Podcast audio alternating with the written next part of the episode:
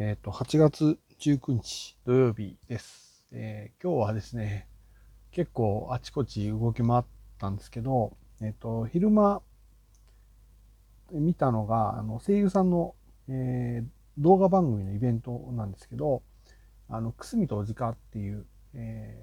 ー、くすみりんさんとおじかなおさんっていう、まあ、同じ事務所で同期の方々の、えー動画番組があって、で、これが約1年続いて、で、まあ、7月に最終回を迎えたんですけど、それのファイナルイベントっていうことで、まあ、最初で最後の、番組としては最初で最後のイベントが、えー秋葉原で行われました。で、まあ、私も、初めの頃、初めの頃っていうか、この番組やるよっていう生放送が最初あって、それを見てて、で、それからまあ1年間毎回見てたので、あの、えーまあ、最後、やはり、えー見に行きたいなっていうことで行ってきたんですけど、あの、すごくまあいいイベントでしたね。あの、場所がね、あの、割と、えっ、と、会場、ステージと客席がすごい近くて、まあ、アットホームな雰囲気があって、でもちゃんとまあ、ステージが高くなってるから、まあ、後ろの方の席で見えるようになってる感じの、えー場所なんです。あの、えっ、と、秋葉原の中央通り沿いにある、えービルの、ビルの9階か、一番上にあって、で、下が結構飲食店とかいろいろ入ってるんで、えーで、まあ、エレベーターで上がっていく感じの場所なんだけど、なんかすごくその9階は、そのトークイベントやるスペースとしては、すごく、あの、身近な感じだし、ちゃんとステージはできてるし、いい感じの場所だなっていうふうに思いました。っていうのもあってか、なんかすごく、うんアットホームなイベントというか、あの、まあ、ここで最初でさ、まあ、最初最後ってやっぱりちょっと寂しいですけどね。寂しいけど、でもここでイベントできてよかったんじゃないかなっていうことはすごく感じました。うん。で、まあ、えっ、と、あとだ、えっ、と、今回は、くすみさんとおじかさんがパーソナリティで、で、ゲストとして2人の先輩にあたる、えー関根ひとみさんと笹原優さんが、同じ事務所の先輩が、えゲストに来られたと。で、えっ、と、まあ、そうか、2人ももうやっぱり先輩になってきたんだなって、特に関根さんとかは、デビューした時はまだ高校生なのかな？だったんで、えーでももう確かに先輩だよねって思うとすごく感慨深いかったですね。なんか、その4人の組み合わせを、とか関係を見るのがすごくなんか感慨深かったです。で、まあ、笹原さんがき、あの、何かあれば突っ込んでくれるっていう、で、もうな何かあれば進行もできる人だから、やっぱり笹原さんがいるっていうのは心強かったし、まあそれもあったのか関根さんも、もちろん先輩として、二人の前では先輩なんだけど、まあリラックスしてたし、なんかそういう意味ではすごく、あの、いい組み合わせの4人だったんじゃないかなっていうふうには感じましたね。で、一応内容としてはね、そう、くすみとおじかっていうこの番組自体が、その、事務所の先輩と勝負をするっていうですね、要はレベルを、レベルを上げるために、あの、事務所の先輩と勝負していくっていう番組だったんですよ、もともと、コンセプトが。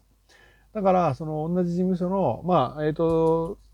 まあ、女性声優の先輩が、皆さんそうだったんだけど、と、あの、まあ、いわゆるゲームして対決して、えー勝ったら、えーまあ、勝ったらレベルが上がるし、まあ、負けたとしてもね、それはそれで勝手になるし、みたいな。あと、先輩とやっぱり交流するっていうこと自体が多分すごく大事だなっていう。二人は、えっ、と、2018年か、2019年か、所属が。えーなので、割とだからこ、コロナの時期とかに、まあまあ、所属したのは2019年だから、まあそこから1年間はね、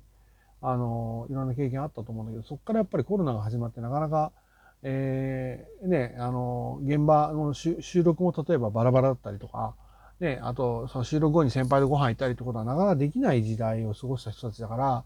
なんかこういう番組の中で、あの、交流ができたっていうのはすごく大きい経験だったんじゃないかなっていうふうには思いました。で、まあ内容としては、あの、まあ、あの、トークをまずして、で、対決をするっていう内容で、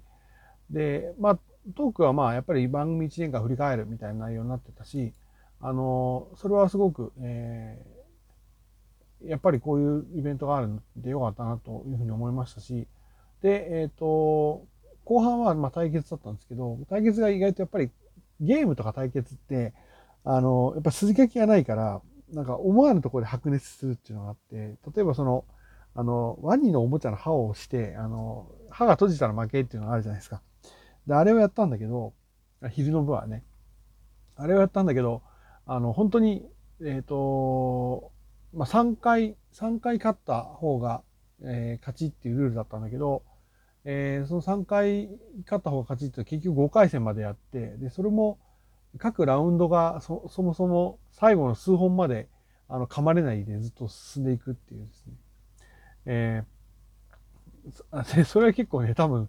あの、想定以上伸びたんだと思うんだけど、その後、あの、昔話をラノベ風のタイトルにする対決とかね、えー、あと、お絵かき対決とかあったんですけど、それもまあ、あの、含めて全部、えー、面白かったんだけど、あの、やっぱりその辺が筋書きのないドラマの面白さだなってことは感じました。うん、あとは、えっ、ー、と、まあ、夜も夜で、あの、対決があって、その二文字しりとりとかね、えー、まあその辺はずっと多分結構、あの、なんていうの、頭を使う系なんで、いい意味で緊張感ありましたね。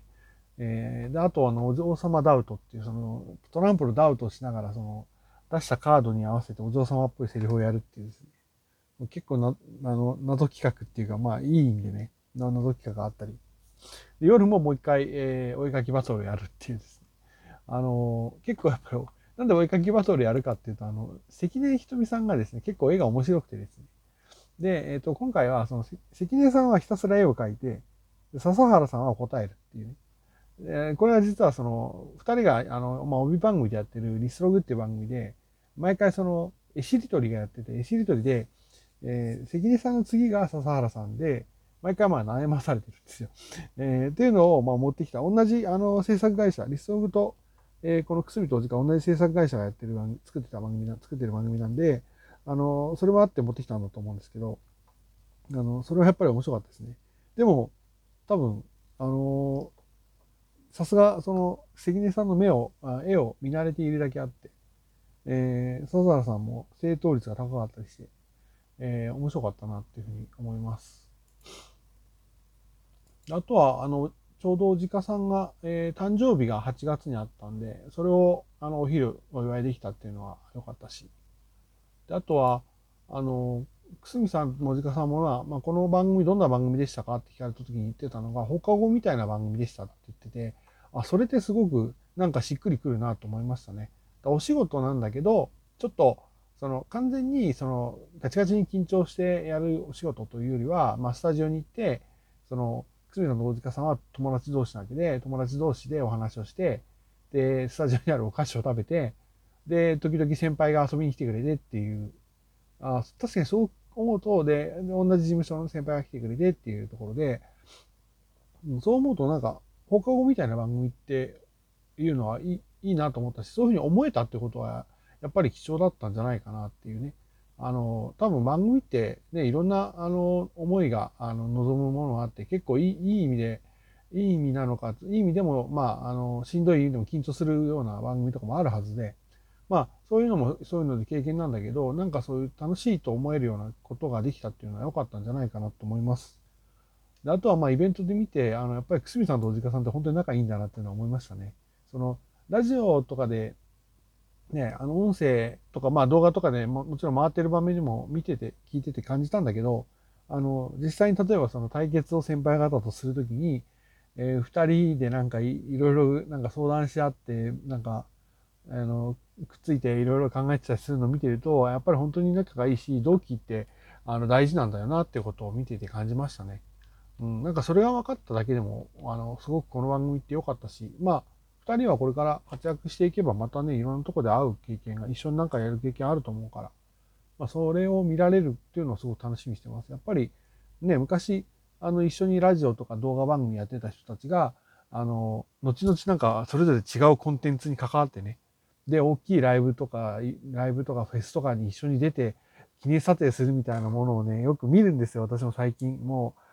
その5、6年ぐらい前にそういうね、番組出てた、一緒にやってた人たちが、今、あの、こういう風になってますみたいなのを見ることもあって、なんかやっぱそういうの見るとすごい泣いちゃうんですけど、感動しちゃって。いや、二人にもそういう活躍の場がきっとあるはずなので、ちょっとこれからも楽しみにしていたいなっていうふうに思いました。っていうような、あんままとまりない話になっちゃったけど、そんな感じです。それが、えっ、ー、と、くすみとじかファイナルイベントの感想になります。以上です。